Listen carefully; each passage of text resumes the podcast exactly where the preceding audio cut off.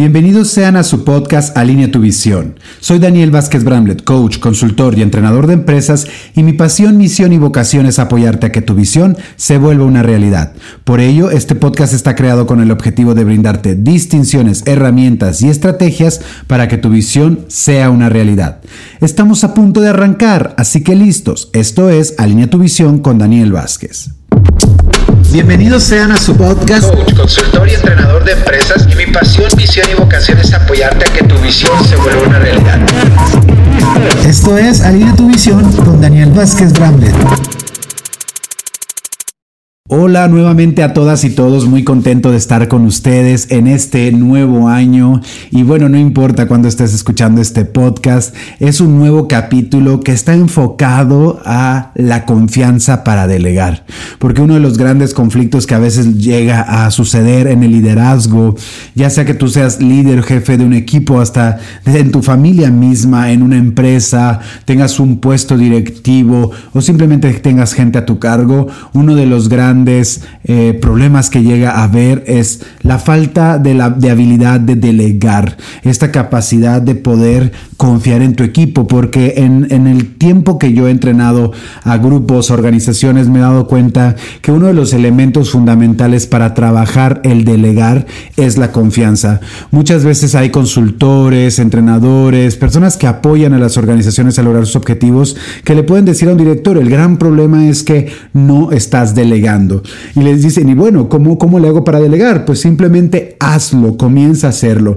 Pero algo que me he dado cuenta es que justamente las personas no delegan porque hay un exceso de control, hay una desconfianza, hay una inseguridad. ¿Y cómo vamos a a, transformar eso. Eso justamente es lo que hoy hablaremos. Es la construcción de la confianza que es la base de un equipo de alto desempeño y que nos va a llevar a lograr delegar. Así que hoy vamos a trabajar cinco puntos muy importantes que eh, es valioso que tomes nota de ellos y que tú al final puedas distinguir cuál de estos puntos hoy me doy cuenta que, tengo en un nivel bajo. ¿no? Eso, eso es algo muy importante porque Muchas veces em, podemos escucharlos nada más sin hacer este autoanálisis para ubicarnos y decir, ok, estos puntos yo sí los manejo con mi equipo, estoy logrando construir esa confianza, pero estos pasos hoy, hoy los tengo, los tengo bajos, los tengo débiles y es un momento de desarrollarlos.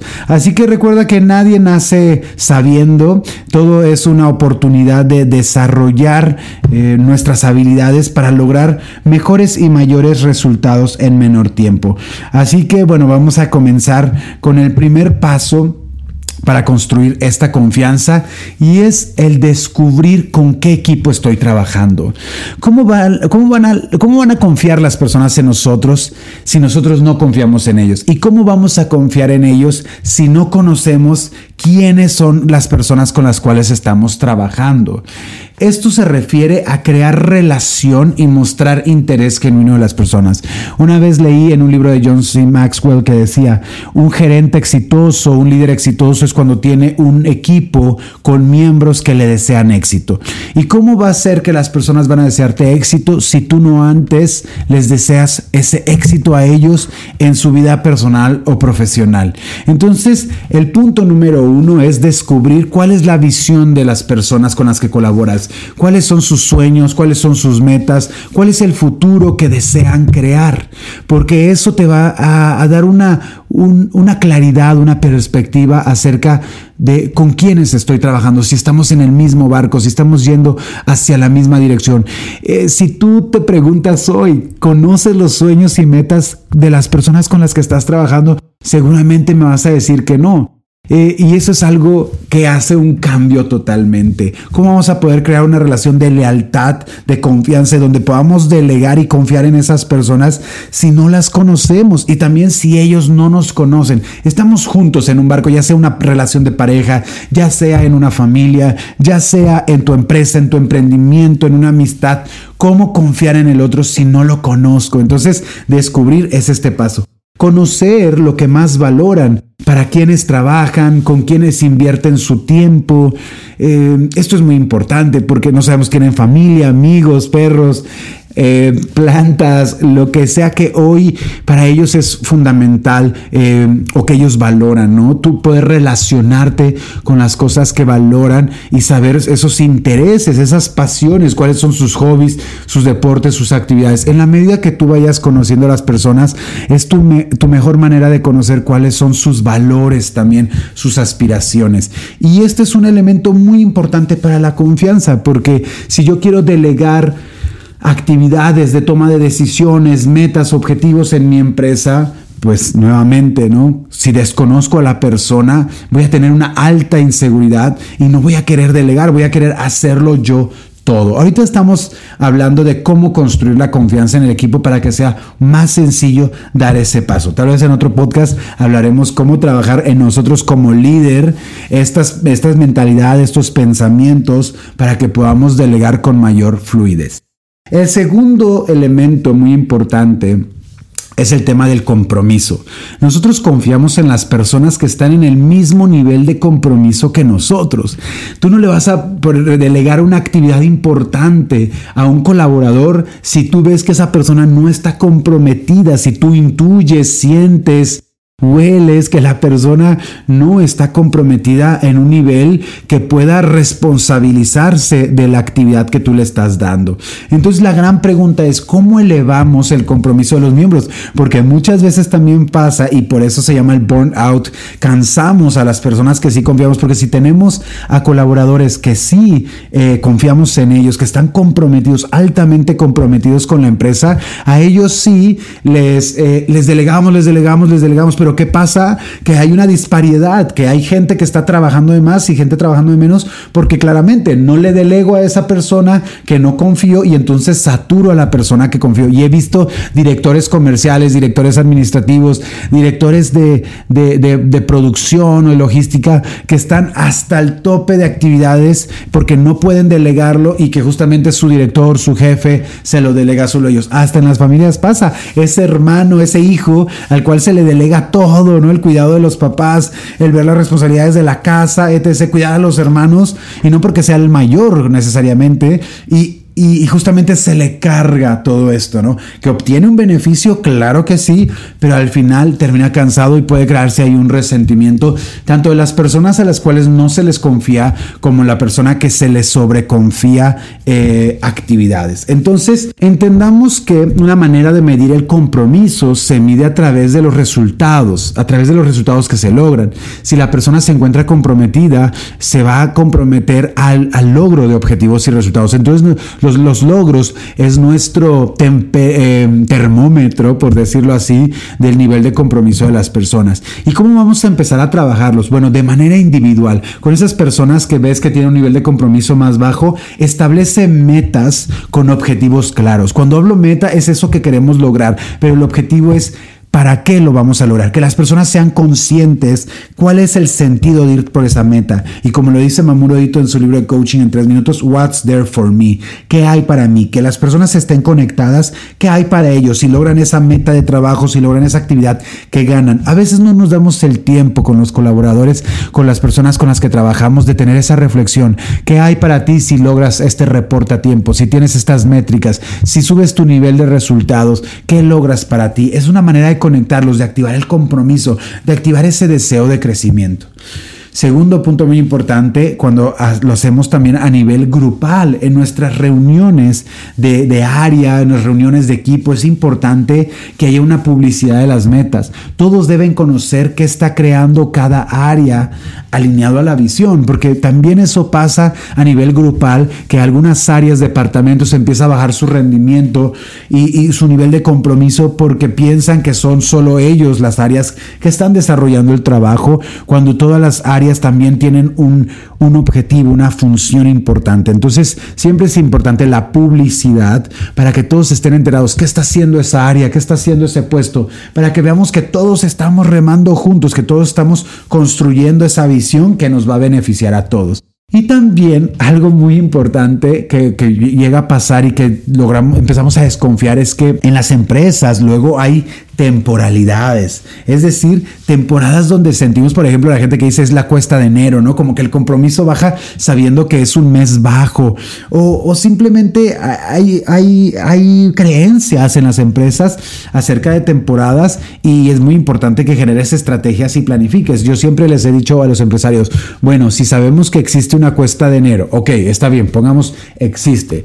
Entonces, si tú ya llevas 30 años de empresario, ¿qué has hecho de diferente en tu cuesta de enero para que no se baje el compromiso de trabajo de tu equipo, para que no caigan en esa, en esa pasividad por, por ese contexto, sino que al contrario haya creatividad, innovación y nuevas posibilidades para lograr mejores resultados? Entonces, yo lo veo, ¿no? Como hoy en día eh, podemos decir, las, las, las, agencias de autos que hoy no, no, están teniendo autos en sus agencias para vender, pero aún así no dejan de vender y aunque a la gente le llegue seis meses, ¿no? Entonces también un tema de la oferta, de la demanda, todo esto para crear planeación y estrategias que nos lleven a, a superar las temporalidades y que el compromiso sea sostenible todo el año. Entonces ya tienes ahí varios, varios frentes por los cuales tú puedes trabajar el compromiso de tu equipo y, y bueno, estos pasos son secuenciales, ¿no? Si tú, si la gente está conectada con su visión, si trabajamos con sus para qué, ese compromiso va a aumentar. Y definitivamente cuando trabajemos con metas, con ellos, que seamos totalmente específicos, qué van a lograr, que podamos medirlos, que sean metas alcanzables y realizables con un tiempo y, y que haya un seguimiento, porque si no damos seguimiento, es difícil que podamos lograrlo. Y en el tema de las metas, ¿cuántas veces nos quedamos eh, solo escribiendo específicamente qué vamos a lograr o qué va a lograr el compañero de trabajo, pero no ese propósito? No desarrollamos un plan de acción con esos pasos, procesos, estrategias y estructuras para que logren el resultado y no le permitimos ser creativo. Eso también eleva el nivel de compromiso cuando tú le dices, ¿cómo, cómo, ¿cuál es el plan que tú quieres desarrollar para lograrlo? ¿Qué, qué nuevas ideas puedes aportar? Escucharlos y llevarlos realmente a la práctica. Y también saber si la persona es competente, que eso es nuestro tercer punto para confiar y delegar, las competencias. Es importante que sientas que tu equipo es competente. Si tú sientes que tu equipo no es competente, que igual y si lo es, pero no lo has descubierto, Muchas personas no descubren los talentos, las habilidades, los recursos que tienen sus colaboradores y por ende pues sienten que no tienen un equipo competente, su inseguridad aumenta y no delegan. Entonces recordemos que para ser competente en una actividad se requiere tres conocimientos, la parte cognitiva, la parte psicomotora, la actitud, es decir, el saber, el saber hacer y el saber ser, la actitud. Entonces hay veces que hay colaboradores que pueden saber mucho, pero no tienen la práctica y la actitud para realizarlo. Hay gente que a veces le delegamos porque tiene una gran actitud, eso pasa muchísimo que tiene una gran actitud, nos encanta su actitud y por ende le delegamos. Pero ¿qué pasa al momento de delegarle a esa persona que no tiene el conocimiento y la práctica y falla, tiene errores y entonces ahora ya no le delegamos en vez de tener este este liderazgo con la persona, de apoyarle a desarrollar el conocimiento y la práctica para que sea totalmente competente. Si yo te pregunto hoy a ti que me estás escuchando, ¿qué crees que es más importante, la actitud, la práctica o el conocimiento? Tal vez cada quien tenga una idea diferente. Hay gente que dice es más importante la actitud o más importante la práctica o el conocimiento, cuando realmente para ser competente estas tres es muy importante. Es como 33.33% de cada una y si una nos falta, no estamos siendo competentes. Porque también podemos tener colaboradores en nuestra empresa que tienen un gran conocimiento, mucha práctica y cero actitud y pues también eso va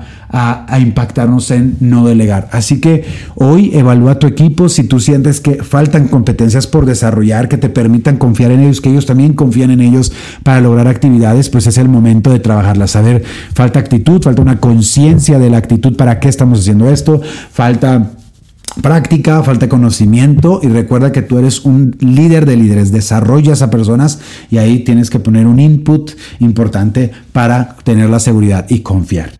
Cuarto punto para desarrollar esta confianza es la comunicación. Si tú no estás en comunicación constante con tu equipo, definitivamente ahí te va a costar delegar. Entonces, ¿cómo vamos a trabajar la comunicación? Yo te recomiendo mucho este coaching diario de tres minutos con tu equipo para saber cómo se encuentran, cómo están, cómo están con su familia, en su vida, tener este contacto, esta empatía con la gente que es muy importante para influir en ellos, saber dónde están hoy, hacia dónde van, cómo van con sus metas de la empresa cómo se van con, cómo están con las metas de, eh, en su vida y, qué apoyo requieren de tu parte. Pueden ser tres minutos al día muy poderosos que mantienen en el riel a la gente y que también tú estás en conexión constante con ellos. En tu área de trabajo siempre tener esta reunión de 20 minutos donde justamente puedas eh, poner objetivos a la semana, reconocer el trabajo en equipo y, esto definitivamente aumenta ese, ese compromiso, esa, esa, comunicación, esa confianza. Y también pues a nivel directivo con tus directores, tener una reunión una, vez, una vez a la semana de una hora, máximo dos horas donde igual estén desarrollando las estrategias, estén tomando decisiones y estemos conscientes de cómo podemos apoyarnos en una sinergia y con todo el equipo, porque es muy importante la integración. Muchas veces hay empresas y organizaciones que no conocen a todos sus compañeros de trabajo. Y digo, hay empresas que son muy grandes, tal vez sería imposible porque son otras ciudades, pero para eso hay convenciones, conferencias, summits o entrenamientos mensuales donde las personas se pueden... Eh, se pueden justamente conocer, integrar, pero al mismo tiempo los puedes capacitar, reconocer y seguir alineándolos con la visión de la empresa. Entonces la comunicación, como dice Mamorito, en la medida que tú aceleres la comunicación, estarás acelerando tus resultados. Así que estar enterado, o sea, no por delegar significa no estar enterado de lo que ocurre, de lo que pasa con tus colaboradores. Así que importante ahí estar en contacto constante, constante, constante, constante. No, no, por estar en una comunicación sana y constante significa que no estoy confiando en ellos. Al contrario, estoy aware, consciente de lo que necesitan y de cómo puedo estar ahí para ellos. Y el último punto para, para construir esta, este contexto de confianza que nos permita delegar es el tema de la colaboración. Cuando hablamos de colaboración es crear un contexto donde mis colaboradores tengan esta oportunidad y haya un equilibrio de dar y de tomar, este intercambio, ¿no? Saber que tengo gente que está dispuesta a dar, dar, dar, dar, pero también está dispuesto a pedir apoyo, porque uno de los grandes conflictos es que hay gente que pide apoyo, pide apoyo, pide apoyo y, le llamamos a veces como quitadores, que solo les importa su poder, su placer, ganar, eh, ¿no? obtener para ellos, y gente que es muy dadora, que si le importa esta justicia social, son compasivos, quieren ser útiles para otros, pero puede haber un desequilibrio. Queremos que haya un equilibrio en donde la gente dé, apoya a los demás, pero también sepa pedir apoyo, que haya una ley de dar y recibir un equilibrio porque en un contexto de colaboración, imagínate, si tienes un equipo que no le gusta colaborar, que no le gusta trabajar en equipo, que no tienen esta integración, pues definitivamente te va a costar delegar, ¿no? Porque dice, mejor, ¿para qué delego? Se va a hacer un conflicto. Eh, mejor me mantengo un paso atrás y lo sigo haciendo yo. Entonces muchas veces hay, hay, hay, colaboradores que pueden ser justamente dadores desempoderados, donde dicen es que si no me lo piden, ¿cómo lo doy? ¿Cómo lo hago? Otros que están empoderados que no solo dan, sino apoyan a otros a prosperar, a que, a que justamente... Eh, los impulsan a, a, enseñarles, ¿no?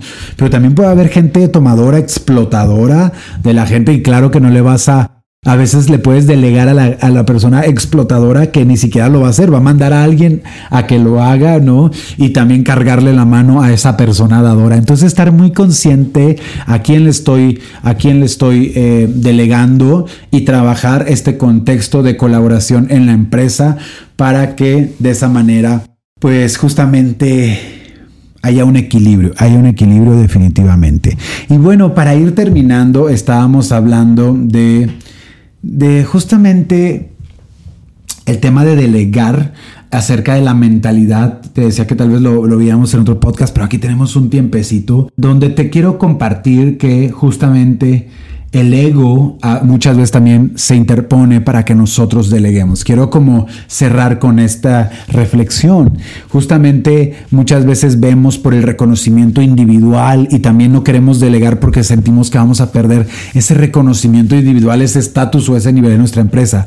Cuando no entendemos que si hay un mayor reconocimiento grupal, en ese momento vamos a, a tener un aumento de, solidaridad, de equipo, de unión.